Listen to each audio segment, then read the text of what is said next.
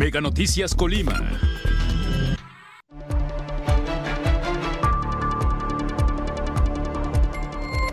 Ante el fortalecimiento en la estrategia de seguridad, instalarán mesas ciudadanas en colonias. Carencia de alumbrado público en colonias de Villa de Álvarez repunta la inseguridad. Comercios, bares y restaurantes catalogados puntos seguros para mujeres en la capital. Mega Noticias Colima, con Dinora Aguirre. ¿Qué tal? Buenas noches. Les saludo con mucho gusto este lunes 17 de octubre. El equipo de Mega Noticias está preparado para mantenerle al tanto, para presentarle la información de lo que ocurre en nuestra entidad, en el país y en el mundo. Hoy hablaremos acerca de la seguridad, un tema sin duda que preocupa. Mientras autoridades hablan eh, sobre la necesidad de la coordinación y de la participación de la ciudadanía también en temas de seguridad. Por su parte, el Consejo Ciudadano para la Seguridad habla acerca de la poca responsabilidad que asumen autoridades municipales para combatir la inseguridad y la violencia. De eso hablaremos más adelante. Por lo pronto, vamos con las de portada.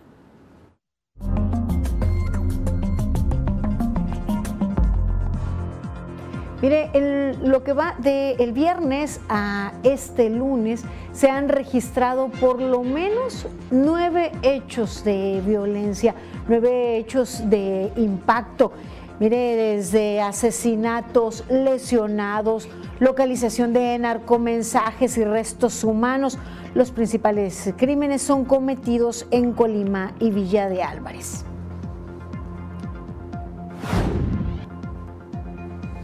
En comercios, restaurantes y bares, las mujeres se sienten seguras, te sientes segura. Se han implementado algunas estrategias para combatir la violencia en contra de las mujeres y que puedan existir eh, estos espacios seguros. Se trabaja en materia de prevención con el objetivo de detectar situaciones de riesgo para las mujeres. Frecuentemente recibimos denuncias de parte de ustedes, de quienes nos acompañan respecto a las condiciones del alumbrado público en las zonas en donde habitan. Esto representa pues riesgo e inseguridad, incrementa temas de violencia y delincuencia, así lo expresan los ciudadanos desde su percepción en los temas de seguridad en sus colonias.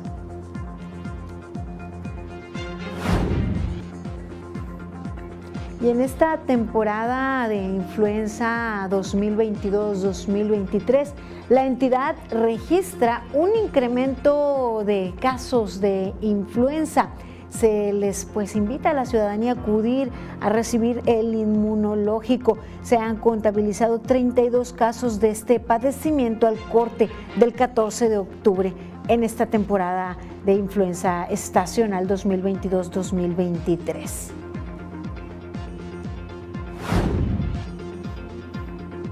Tenemos información acerca del tren Maya. El presidente López Obrador señaló que de continuar los bloqueos por parte de los ejidatarios, eh, pues es probable que uno de los tramos del tren no, no se concluya. No sería posible continuar la construcción de ese tramo hacia Chetumal, Quintana Roo. Y hasta aquí, con estas terminamos las de portada.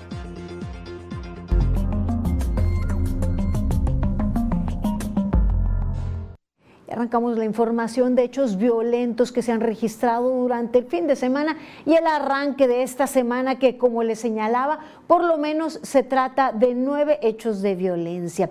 El viernes a las 11 de la noche, un ataque armado dejó cuatro víctimas, dos de ellas perdieron la vida en el lugar, dos más fueron llevados a recibir atención médica. Los hechos, les decía, ocurrieron alrededor de las 23 horas. Sujetos armados dispararon en contra de estas cuatro personas que se encontraban sobre la calle Álvaro Obregón, en la zona centro de eh, Colima, dejando a dos hombres sin vida, mientras que otro más eh, resultó lesionado, así como una mujer. Eh, los lesionados pues fueron llevados a recibir atención médica y el sábado durante las primeras horas fue localizada una cabeza humana sobre la calle Medellín, cerca del barrio El Mezcalito, en el centro de Colima. La zona fue acordonada por elementos de las Fuerzas Armadas y otras autoridades, quienes llevaron a cabo los peritajes correspondientes. Por la madrugada, sobre la avenida Enrique Corona Morfín, en Villa de Álvarez, cerca de un bar, un hombre fue lesionado por disparos de arma de fuego, por lo que fue trasladado en código rojo para recibir atención médica. Y el domingo fue ejecutado un hombre en una tienda de abarrotes ubicada sobre la calle Laguna de la Estrella en la colonia Solidaridad en el municipio de Villa de Álvarez. En otro hecho, un hombre fue herido por disparos de arma de fuego en la calle Hacienda del Rosario, en la colonia Francisco Villa del municipio de Colima. Según el informe policial, el joven de aproximadamente 25 años de edad recibió disparos en cráneo y tórax, por lo que fue trasladado a recibir atención médica en código rojo.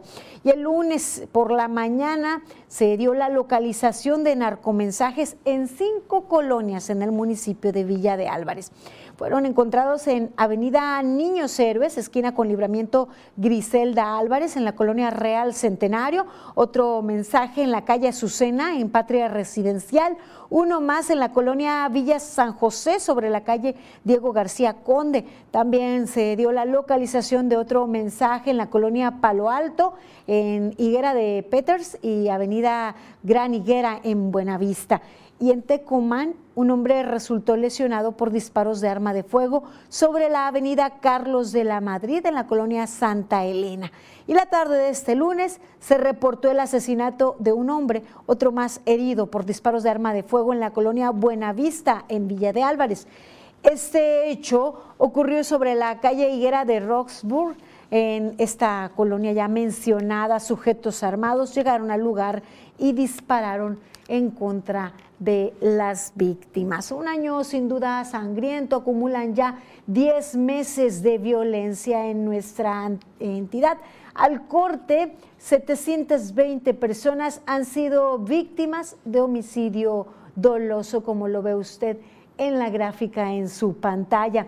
Tan solo en los primeros 16 días del mes de octubre se han asesinado a 40 personas. Así el panorama en cuanto a homicidios dolosos en nuestra entidad. Y no es lo único pues, que ha incrementado, hemos hablado acerca de la violencia con pues, eh, carácter de, de género y el incremento en los homicidios dolosos de mujeres. Y ante este incremento de, hechos violentos en contra de mujeres, de homicidios dolosos en contra de mujeres y de feminicidios en nuestra entidad, en el municipio de Colima llevan a cabo acciones para prevenir cualquier tipo de violencia en contra de las mujeres.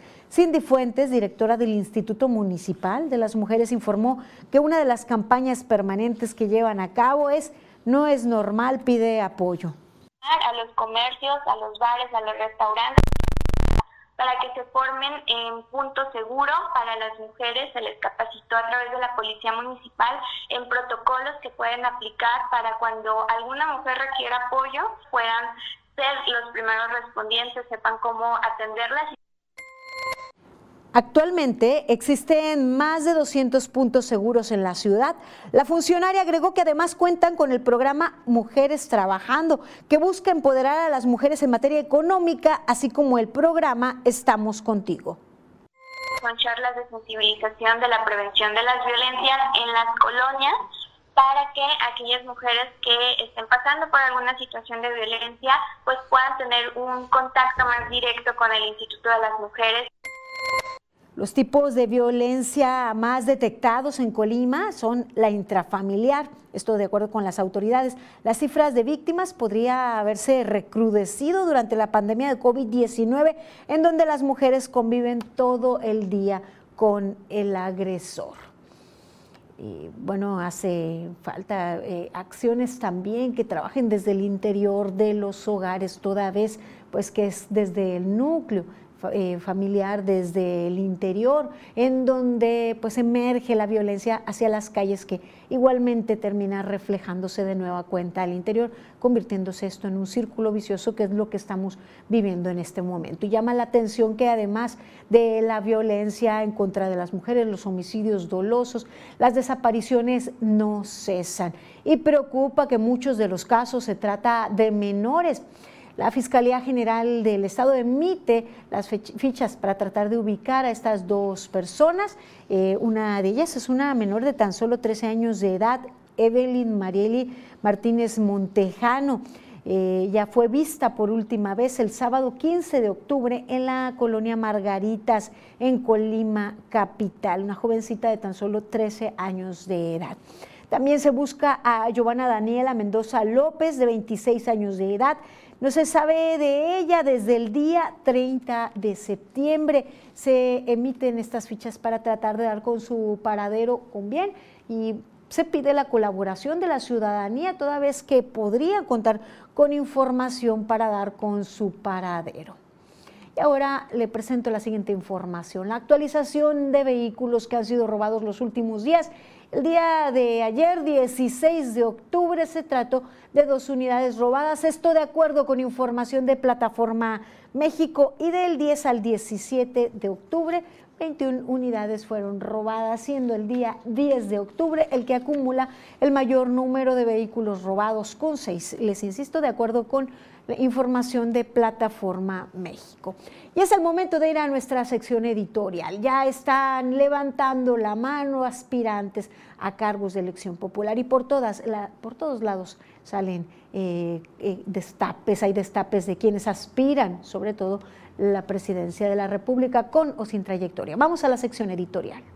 Mucho ruido y pocas nueces. Por montones brotan aspirantes a cargos de elección popular con miras al 2023 y 2024. Personajes con o sin trayectoria política, corcholatas desechables, perfiles con expedientes judiciales en puerta, alianzas sin futuro. Lo grave es que solo buscan el poder y ni siquiera se preocupan por la gobernabilidad del país y el futuro de los mexicanos. Lo único que tienen en común es que no tienen propuestas, no saben cómo enfrentar los retos de hoy ni del mañana. Les encanta polarizar, ser tendencia, culparse unos a otros, pero la realidad es que todos han sido parte del problema o la falta de solución. Ahí tienen el rezago educativo, las brechas de desigualdad y los pésimos o carentes servicios de salud. La inseguridad y violencia la venimos arrastrando desde hace décadas hasta llegar a estos récords históricos. Y si hablamos de la crisis económica, es el colmo presumir que la informalidad y el envío de remesas nos han salvado de milagro de un estallido social. México no puede seguir en la improvisación y la polarización. Urgen propuestas serias, aterrizadas y acordes a la realidad del país.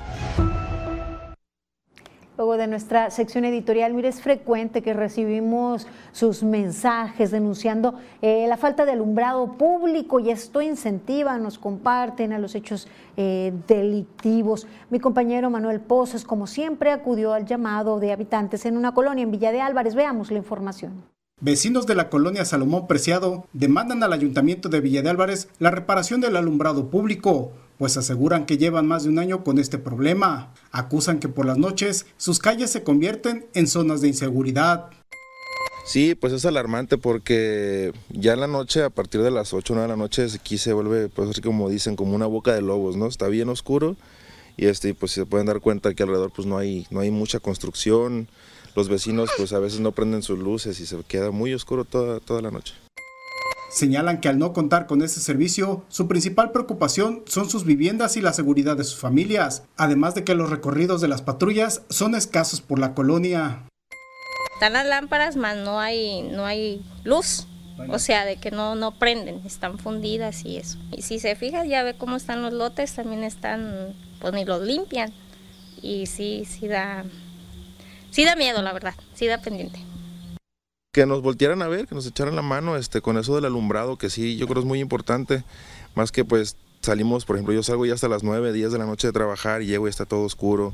Mi niña está aquí sola con mi mujer sola, está todo oscuro. Entonces, tenemos que estar siempre encerrados, no podemos ni siquiera salir a la, a la banqueta que nos pega el aire porque pues, se pone un poco peligroso.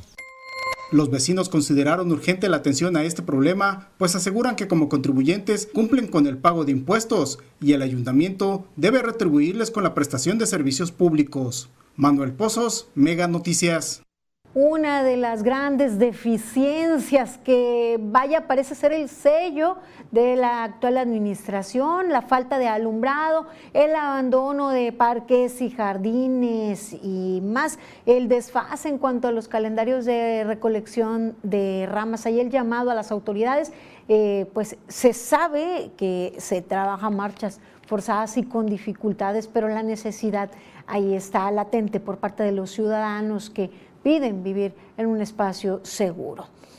Vamos ahora a presentarles el precio del cilindro de gas, 636 pesos para quienes eh, viven en la zona conurbada Colima, Villa de Álvarez, 636 pesos. Del 16 al 22 de octubre, pues parece que no ha incrementado a pesar de que es caro, pues ha estado en peor situación, pero no es por eso que vamos a, pues, eh, a ver el futuro de esperanza. En cuanto a lo económico, sabemos que estamos en medio de una de las peores inflaciones eh, del siglo actual. Gracias a ustedes que nos escriben al 312-181-1595 y nos dejan sus comentarios. También en el live tenemos algunos comentarios de ustedes. Nos dice Freddy Ramos, los cañones antigranizo que hay en Colima nomás dejan serenitos. Francisco Macías comenta, la inseguridad sigue en nuestra ciudad. Creo que mejor se clausure la feria regional y aumente seguridad en nuestras calles y que así con inseguridad nadie irá a la feria. También nos comentan a través de mensaje, por medio de, este, de esta vía se le exige a la SEP y a la gobernadora y autoridades sindicales agilicen el pago ah, de los pagos de los maestros 03 y demás que están pendientes.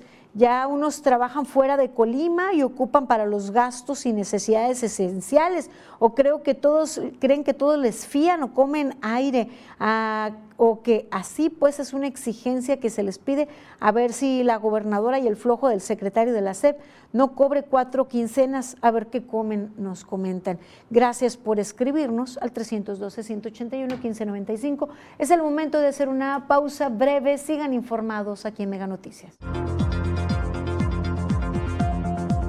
Al regresar, la Delegación Estatal de la Cruz Roja presenta la carrera técnica de urgencias médicas. Más adelante, aún falta reforzar los planes de prevención ante huracanes y tormentas en la entidad.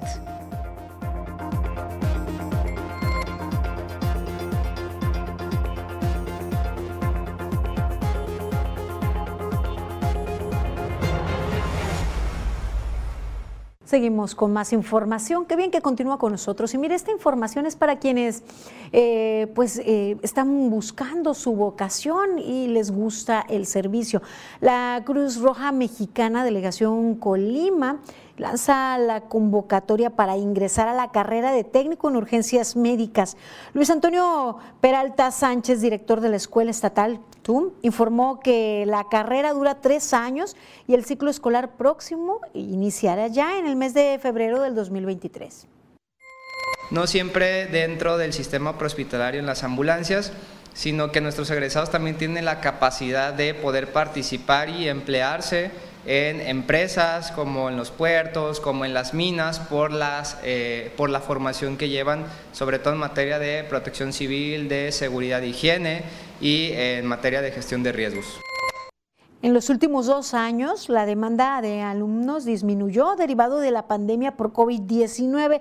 Sin embargo, esto pues representa una oportunidad adicional a quienes durante ese periodo se integraron a la carrera técnica ha tenido eh, un decremento de, de, los paramédicos, pero bueno, eso de alguna manera podría ser eh, benéfico para quienes deciden participar, porque bueno, durante un par de años que fueron los de pandemia, eh, los egresados fueron en menor cantidad, entonces la, afortunadamente la demanda laboral es alta.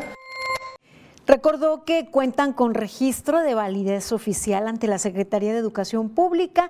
La convocatoria cierra a finales del mes de octubre de 2022 y en enero realizará la publicación de la lista de las personas aceptadas para cursar esta carrera que inicia en el mes de febrero del 2023, el nuevo periodo, el nuevo semestre y pues esperemos que quienes están buscando su vocación, pero les gusta servir eh, y este tema de salud, protección civil, pues ahí encuentran un área de desempeño.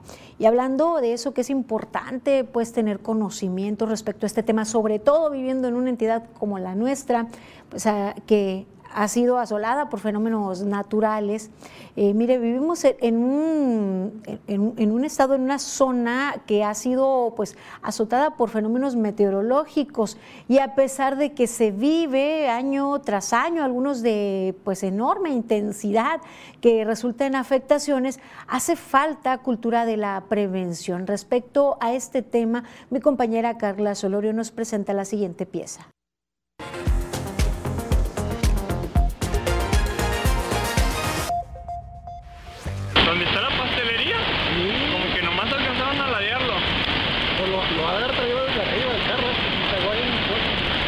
Ante la presencia de tormentas y huracanes, aún falta fortalecer la cultura de la prevención en la ciudadanía, a lo que se recomienda tener establecidos planes familiares y vecinales que puedan minimizar el riesgo o daño en alguna inundación tiene que haber un plan de cómo se van a comunicar, cómo, dónde se van a reunir en caso de que estén separadas las personas de esta familia y qué condiciones son las que van a ellos priorizar, tanto de comunicación o el traslado.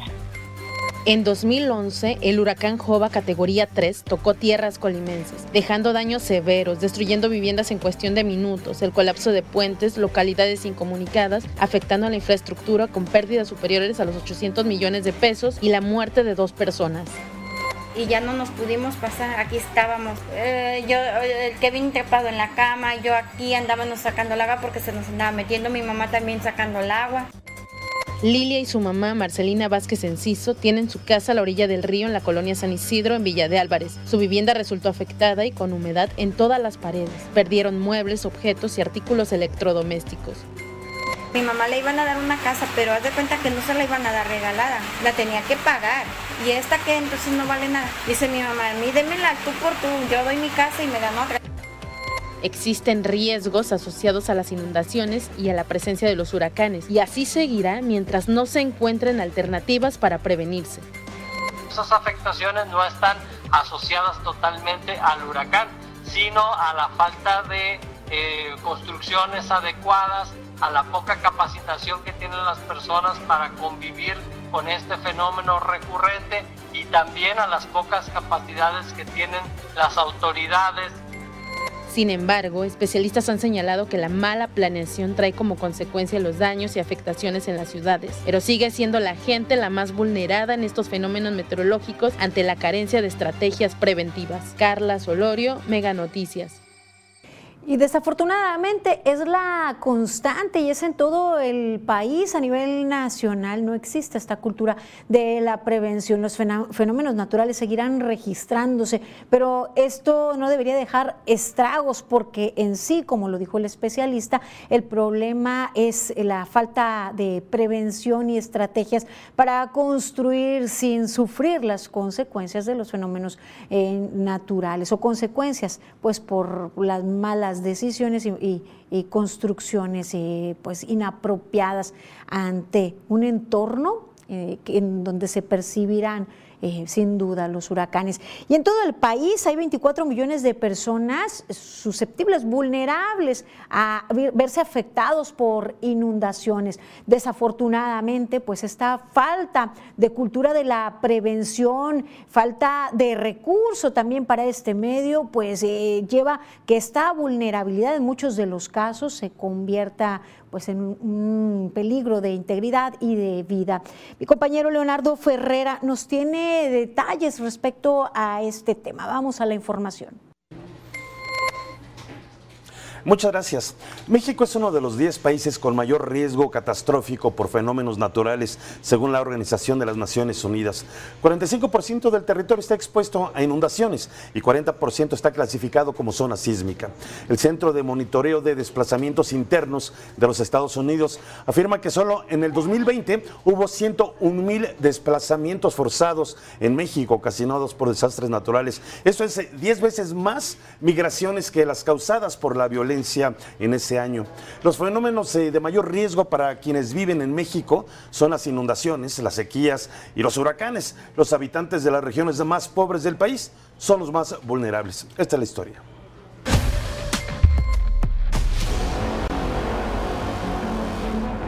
Los restos de otra palapa que quedó completamente destruida por la fuerza del huracán Ágata. Los huracanes son fenómenos naturales que representan una gran amenaza. La ubicación geográfica de nuestro país provoca que sean frecuentes. Los ciclones o tornados se forman por la acumulación de tormentas eléctricas que se mueven por las aguas cálidas del océano. Los fuertes vientos y lluvias que ocasionan pueden convertir zonas enteras en un cúmulo de escombros. Hay sobre la playa lo que arrastró el océano, restos de basura, botes, ramas, los huracanes se clasifican en cinco categorías, dependiendo la velocidad del viento, entre los 119 y 252 kilómetros por hora. En este último, categoría 5, el daño es total: colapso de viviendas, olas de 5 metros, árboles arrancados desde la raíz e inundaciones de hasta 3 metros de altura. En 1988, el huracán Gilberto, categoría 5, dejó a su paso 225 muertos y 139 mil damnificados en Quintana Roo, Nuevo León y Coahuila. También requerimos mejorar nuestras tecnologías e invertir en tecnologías como el monitoreo, radares meteorológicos. En las últimas dos décadas, los huracanes han dejado más de 10.000 muertos, pérdidas económicas por 576 mil millones de pesos y 59 millones de personas afectadas. Y aquí nos quedamos porque pues, no tenemos dónde irnos, la verdad. Están diciendo que van a venir a ayudar y ayudar y nunca ayudan. En México hay 24 millones de personas vulnerables a inundaciones. Las entidades con mayor riesgo son Ciudad de México, Estado de México, Michoacán, Morelos y Oaxaca. Las más vulnerables por presencia de dengue, Campeche, Quintana Roo, Tabasco y Yucatán. Dos estados padecen deslaves.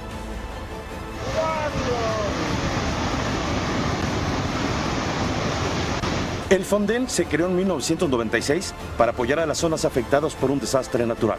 Tras su desaparición en 2021, la ayuda federal tarda en llegar. Así reaccionó un grupo de damnificados del huracán Grace cuando el presidente sostenía una reunión en Huauchinango, Puebla. Quiero hablar con él, quiero hablar con él. Ah, espérate, espérate, ahorita. ¿Me van a permitir hablar? A ver, pero bájate a un lado, a un ladito. A un lado, a un lado. Leonardo Ferrera. Mega Noticias. Bueno, en 2022 se aprobó 9.262 millones de pesos para atender desastres naturales en el país. No obstante, de acuerdo con la Secretaría de Hacienda, el presupuesto sufrió una modificación y esto fue durante el segundo trimestre para quedar en 5.132 millones. Significa que el gasto para la atención de desastres naturales sufrió un recorte de casi el 40%, o dicho de otra manera, luego de suspender el Fondo de Desastres Naturales, el Fonden, en 2021, México eh, destina solamente el 0.12% eh, de su gasto público para atender emergencias y reconstrucción por desastres naturales como temblores y también huracanes. Los reclamos de los damnificados, como vimos, son consecuencia de estos recortes en donde la vida y el patrimonio de mucha gente está en juego. Nuestro reporte. Regresamos al estudio. Muchas gracias, Leonardo. Y desafortunadamente no son los únicos desastres en el panorama. Mire, permítame hacerle una pregunta. ¿A usted le alcanza lo que gana para comprar lo necesario para alimentarse lo elemental? Digamos, para alimentarse bien. Escuche usted esto, 33 millones de mexicanos vivimos sin seguridad alimentaria. Así lo revela el Instituto de Investigaciones Económicas de la UNAM. A la problemática se suman los altos niveles de pobreza, situación que nos deja vulnerables ante el aumento de precios en los alimentos. Y datos del INEGI revelan que en casi 50% de los hogares mexicanos los alimentos no son suficientes. De hecho, 12.7% se quedaron sin comida por falta de ingresos. Estamos en riesgo alimentario. y la inflación continúa, sube y sube.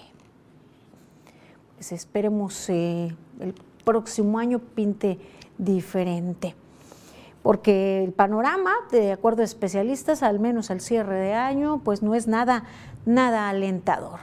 Y en otra información, se cumplen tres años de el Culiacanazo o el Jueves Negro, ese pues eh, operativo fallido para tratar de detener a Ovidio Guzmán.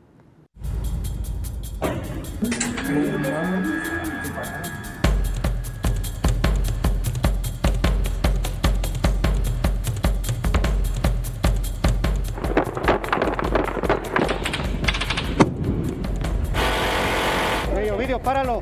ya no favor. Lo que sí fue fallido es el operativo. Yo ordené que se detuviera ese operativo y que se dejara en libertad a este presunto delincuente. Tres años, tres años ya de este operativo oficial fallido. Mire, eh, en tema que ya tocábamos en la sección editorial respecto a las, las, aspiraciones de algunos de ocupar cargos de elección popular. En Ciudad de México ya comenzaron también los autodestapes, eh, se encendieron los motores en la carrera por la candidatura al gobierno en Ciudad de México. Levantaron la mano ya los panistas Kenia López Rabadán, el alcalde de Benito Juárez, Santiago Tabuada. El alcalde panista aseguró que ante el cúmulo de problemas por los que atraviesa la capital, decidió dar un paso adelante y buscar la candidatura a la jefatura de gobierno. Por su parte, López Rabadán asegura que aun cuando son muchos los que aspiran a la candidatura panista, no se van a pelear y van a ganar la elección capitalina. No se froten las manos, porque aquí, en la Ciudad de México, todos nos vamos a poner de acuerdo. Partidos, ciudadanos, toda la gente que está cansada de estos malos gobiernos. Nos vamos a poner de acuerdo. Vamos a salir a conquistar el corazón y el voto de los capitalinos pues esto es eh, lo que señalaron, eh, panistas levantaron ya eh, la mano y así en lo sucesivo iremos viendo de diferentes colores sus, sus intenciones, por supuesto. Mire, esta semana en la Cámara de Diputados se votará la ley de ingresos. Ignacio Mier, coordinador de la bancada de Morena, indicó que será este martes cuando comience la discusión de la ley de ingresos y se espera que el miércoles venga su votación y eventual aprobación. Destacó que no habrá nuevos impuestos. No va a haber miscelánea fiscal, eso es muy importante que la gente sepa, no hay incrementos, no hay actualizaciones, simplemente es ajuste conforme a la inflación que reporta el Banco de México. Esperamos que el día miércoles esté en este pleno discutiéndose abiertamente, francamente, democráticamente la ley de ingresos. Ignacio Mier confirmó que buscarán que esta semana en comisiones sea discutida y votada la reforma político-electoral que busca suprimir al INE y crear el Nacional de Elecciones y Consultas, entre otros cambios trascendentes. El líder morenista destacó que buscarán negociar con la oposición, aunque hay puntos en los que no podrían ceder. Afirmó que el objetivo es tener un órgano electoral libre y realmente democrático. Tener un INE que no sea costoso para México. Segundo, que sea electo democráticamente sus integrantes. Tercero, que se profundice realmente en la ciudadanización de los integrantes del Consejo General y que ellos respondan a los principios de certeza, legalidad, imparcialidad, equidad y transparencia en los procesos electorales. Pues hay que estar pendientes de este tema, una situación que podría vulnerar la democracia, toda vez que el órgano electoral pues es uno de, los ejes para alcanzar eh, la democracia y que las elecciones sean muy, muy independientes a eh, quien esté en cargo en la presidencia y en el Congreso. Mire, el presidente López Obrador advirtió que pues de continuar los bloqueos de giratarios contra el tren Maya en el recorrido de Pujil, Campeche, no se continuará la construcción del último tramo hacia Chetumal, Quintana Roo. Instruyó a su equipo a dialogar con los pobladores y hacer el compromiso que donde va el trazo del tren se pague con avalúo. En caso de no aceptar, se hará válido el derecho de vía o la obra no se concluirá hasta, Chetumal, así lo señaló. Es el momento de echar un vistazo por el mundo. La Unión Europea analiza la presencia de drones iraníes en los ataques de Rusia contra Ucrania. Esta información y más en el recorrido internacional. Ante la embestida rusa con drones kamikaze sobre territorio ucraniano, la Unión Europea informó que se encuentra reuniendo pruebas sobre el uso de drones de fabricación iraní. Joseph Borrell, representante para Asuntos de Exterior de la Unión Europea, indicó que los Estados miembros están dispuestos a reaccionar con sanciones si confirman la participación de Irán en la guerra entre Rusia y Ucrania. Irán niega rotundamente a mí el ministro iraní me lo ha negado rotundamente de que hayan enviado drones que participen en la guerra en Ucrania, pero los Estados miembros han pedido que se reúna toda la evidencia disponible ante la amenaza de un ataque nuclear por parte de Rusia, la Organización del Atlántico Norte iniciará pruebas de su armamento en los próximos días. El organismo anunció que llevará a cabo pruebas de disuasión nuclear y que 60 de sus aeronaves sobrevolarán el noroeste de Europa con Bélgica. Cabe resaltar que la OTAN cuenta con aviones de guerra capaces de lanzar bombas atómicas. Autoridades del organismo dijeron que su objetivo es garantizar que la disuasión nuclear de la alianza siga siendo segura y eficaz.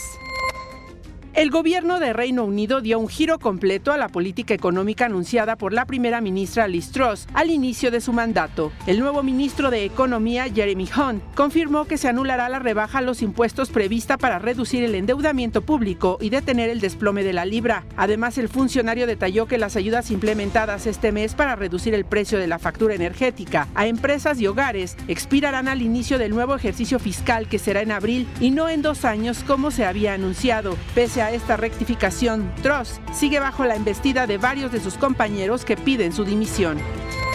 En Brasil se llevó a cabo el primer debate entre los aspirantes a la presidencia del país de cara a la segunda vuelta de las elecciones presidenciales. Jair Bolsonaro y Luis Ignacio Lula da Silva se acusaron mutuamente de tener relaciones con miembros del crimen organizado. Bolsonaro acusó a Lula de tener un pacto con el narcotraficante Marcos Camacho alias Marcola, pero Lula no se quedó atrás. O candidato sabe que quem cuida de crime organizado não sou eu. Quem tem relação com o miliciano, que crime organizado, ele sabe que não sou eu e sabe quem tem. Sabe, inclusive, sabe, da culpabilidade que foi o crime organizado que matou a Marielle no Rio de Janeiro. Mega Notícias, Maribel Soto. Luego de nuestro vistazo por el mundo. Les recuerdo que a través del 312-181-1595 puede hacer llegar sus comentarios y sus denuncias vía mensaje tradicional o aplicación WhatsApp. También puede dejarnos sus comentarios en el live en Facebook. Es el momento de hacer una breve pausa. Sigan informados aquí en Mega Noticias. Al regresar, ante incremento en inseguridad, se implementarán mesas de trabajo en barrios y colonias. Más adelante, autoridades de salud reportan elevado aumento en contagios por influenza.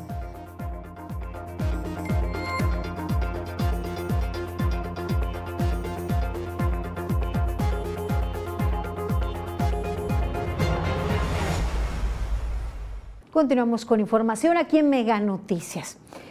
No es eh, pues, eh, un secreto la situación que estamos viviendo en la entidad.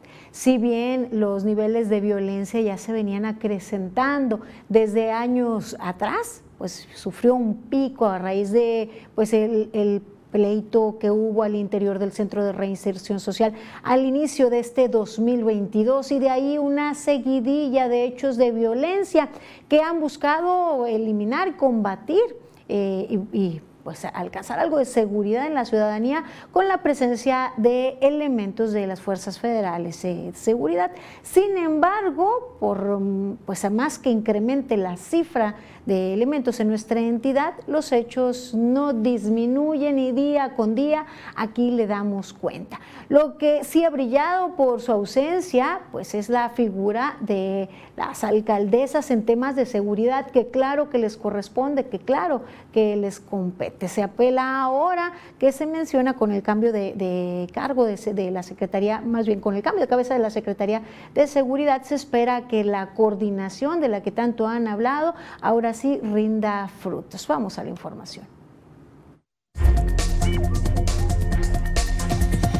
Y el tema es...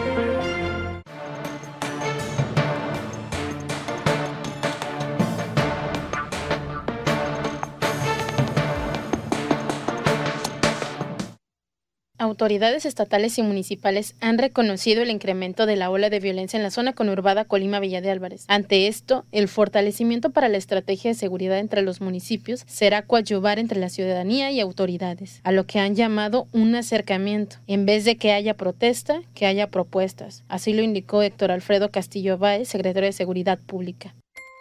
Nos hemos estado reuniendo con la asociación SOS México, precisamente para generar una estrategia una estrategia que es una mesa que ya está aprobada en varios estados, que funciona, en donde obligan a los, a los ciudadanos con cargo, y los en este caso las autoridades, y a los ciudadanos sin cargo, a que trabajemos todos juntos.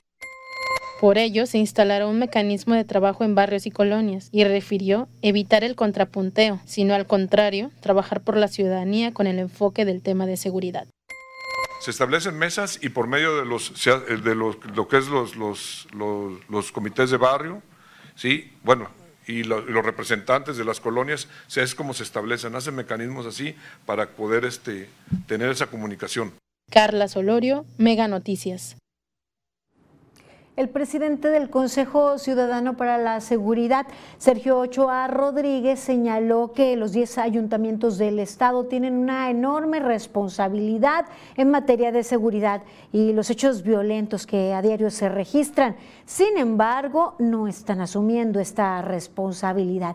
Advirtió que este es un tema serio que los municipios tendrían que estar buscando la manera de resolver y no lo están haciendo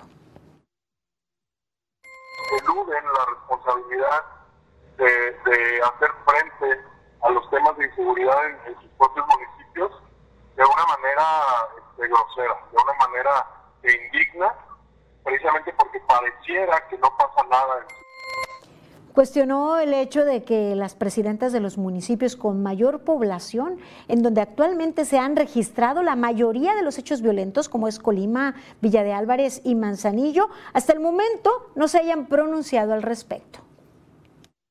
El mínimo tendrían que dar la cara para, para decir qué es lo que está pasando, qué acciones van a tomar, de qué manera se va a abordar el problema, porque no puede ser que, que para ellos o para ellas en este caso ni siquiera sea un problema que Señaló que el tema de inseguridad es el más importante y en el que deberían estar enfocadas las autoridades, pues está trayendo problemas serios de desarrollo y no permite siquiera a la ciudadanía realizar sus actividades básicas por temor a ser víctimas de algún fuego cruzado o alguna agresión.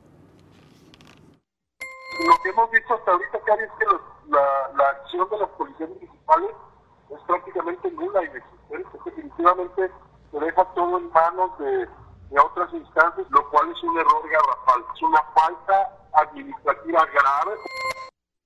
Esto es lo que señaló al respecto el presidente del Consejo Ciudadano para la Seguridad y mi compañero Manuel Pozos platicó con los colimenses. Vamos a ver lo que le compartieron.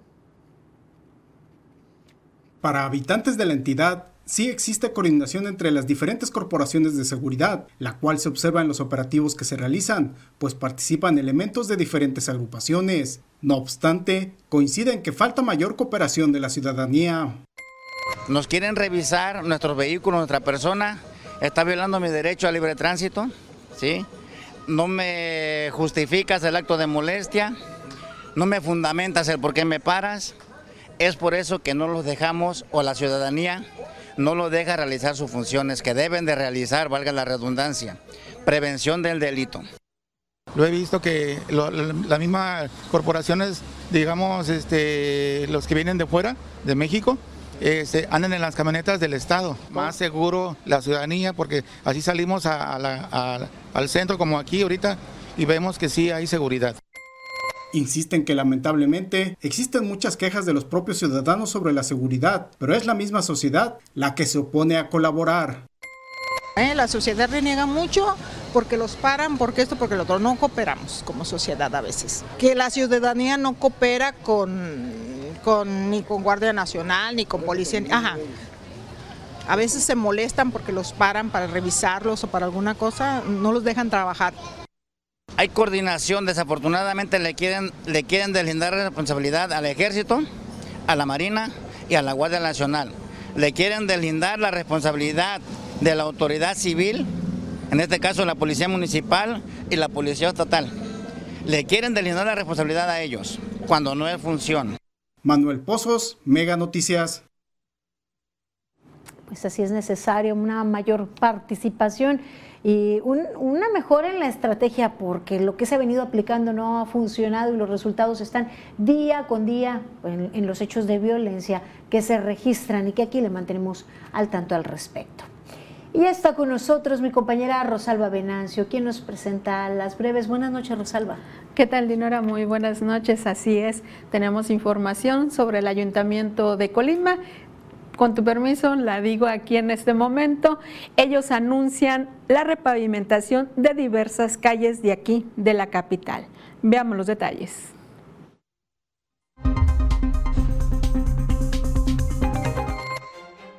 La gobernadora de Colima, Indira Vizcaíno Silva, reanudó en Manzanillo la entrega de laptops gratuitas dentro del programa Colibecas Computadoras a cerca de 2.925 alumnas y alumnos de 10 secundarias públicas. En el municipio de Colima, la delegada de Programas para el Bienestar Viridiana Valencia entregó tandas a personas beneficiarias que cumplieron en tiempo y forma con el pago del primer microcrédito de 6 mil pesos, por lo que ahora recibieron 10 mil. Personal de la Dirección de Obras Públicas del Ayuntamiento de Tecomán realizó este fin de semana la abertura de salida del estero al mar para evitar las inundaciones en las enramadas de Tecuanillo y facilitar el acceso del trabajo de los pescadores. Este lunes arribó al puerto de Manzanillo el crucero Eurodam con 1.695 pasajeros y 820 tripulantes, quienes recorrieron sitios como Miramar, La Audiencia, Centro Histórico de Colima y el pueblo mágico de Comala. El Eurodam es el tercer crucero de la temporada. La Secretaría de Salud reportó un elevado aumento de influenza en el estado al contabilizar 29 casos más durante la segunda semana de octubre, para sumar 32 en lo que va de la temporada de influenza estacional 2022-2023. Con el repentino aumento de casos, la entidad se ubica en el segundo sitio a nivel nacional. El Ayuntamiento de Colima dará inicio a trabajos de repavimentación. La primera etapa comprende trabajos a partir del martes 18 de octubre en el Boulevard Camino Real, en el tramo de la Avenida Universidad y Tercer Anillo Periférico, y en Avenida Gonzalo de Sandoval, entre las calles Leonardo Bravo y Avenida República, en sentido poniente a oriente. La segunda etapa, que inicia el 21 de octubre, comprende los trabajos entre la Avenida Gonzalo de Sandoval y Avenida Universidad, concluyendo el 27 de octubre.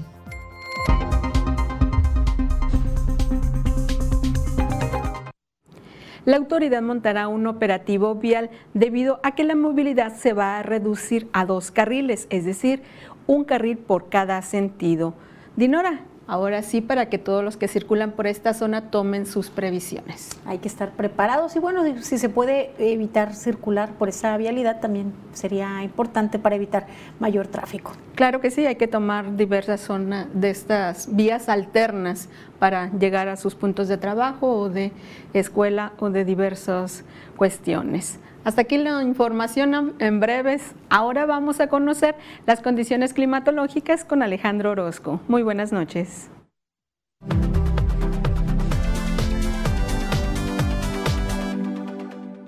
Amigos, qué gusto saludarles. Aquí les tengo el pronóstico del tiempo y mire usted, este es el escenario con el que estamos arrancando la semana, la presencia de nubosidad, algunas precipitaciones, pero esto va a cambiar y en forma notoria a lo largo de los próximos días, ya que es muy probable que esta semana tengamos más actividad tropical acá, ahora de nuestro lado en el Pacífico. Vámonos a los números precisos y le cuento lo que verá usted este martes. Manzanillo tendrá 30 grados como temperatura, mientras que en Villa de Álvarez pero los 29. Lo que tendremos aquí nosotros serán 30 con la presencia de algunas tormentas y un escenario similar es que vamos a ver hacia el miércoles. Es hacia el fin de semana, hacia sábado, domingo que veremos un incremento notorio en las precipitaciones y habrá que estar pendiente primero de la formación de este fenómeno para luego estar hablando de trayectorias y de precauciones. Ahorita por lo pronto, usted prepárese para un fin de semana muy lluvioso. Este es el pronóstico del tiempo de Mega Noticias.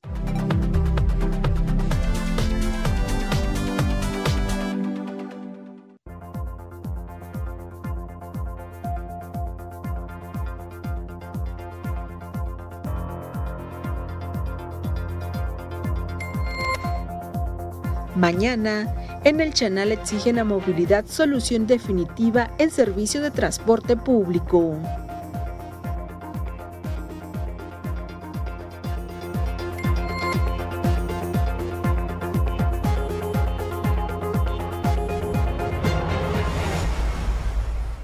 Ya regresamos, daré lectura a los mensajes que usted nos ha enviado. Nos dicen, me gustaría dar mi opinión respecto al silencio que guardan las alcaldesas tanto de Colima, Margarita Moreno, y de la Villa Tey Gutiérrez. Considero que porque como no tienen nada bueno que decir, prefieren callar para que políticamente no les perjudique. Como dicen, calladitas se ven más bonitas. Gracias por escribirnos y también nos comentan, dijo Vicente Fox, estábamos mejor con los neoliberales liberalismo había más empleo. ¿De qué nos sirve trabajar y trabajar si cada año debemos más? En este sexenio el dólar no nos ha sobrepasado, sigue creo que en menos de 20 pesos. Creo que el sistema que se está llevando es el correcto, menos endeudamiento. Con el neoliberalismo los únicos beneficiados eran los políticos o me equivoco. Además, ese pseudocharro de San Pancho lo conozco, la peor decepción como presidente. Qué lástima, solo se embolsó mucho dinero. Pues hasta eh, aquí le doy lectura a sus mensajes. Gracias por su compañía. Les esperamos el día de mañana en punto de las 8 de la noche. Sigan informados con Mega Noticias MX.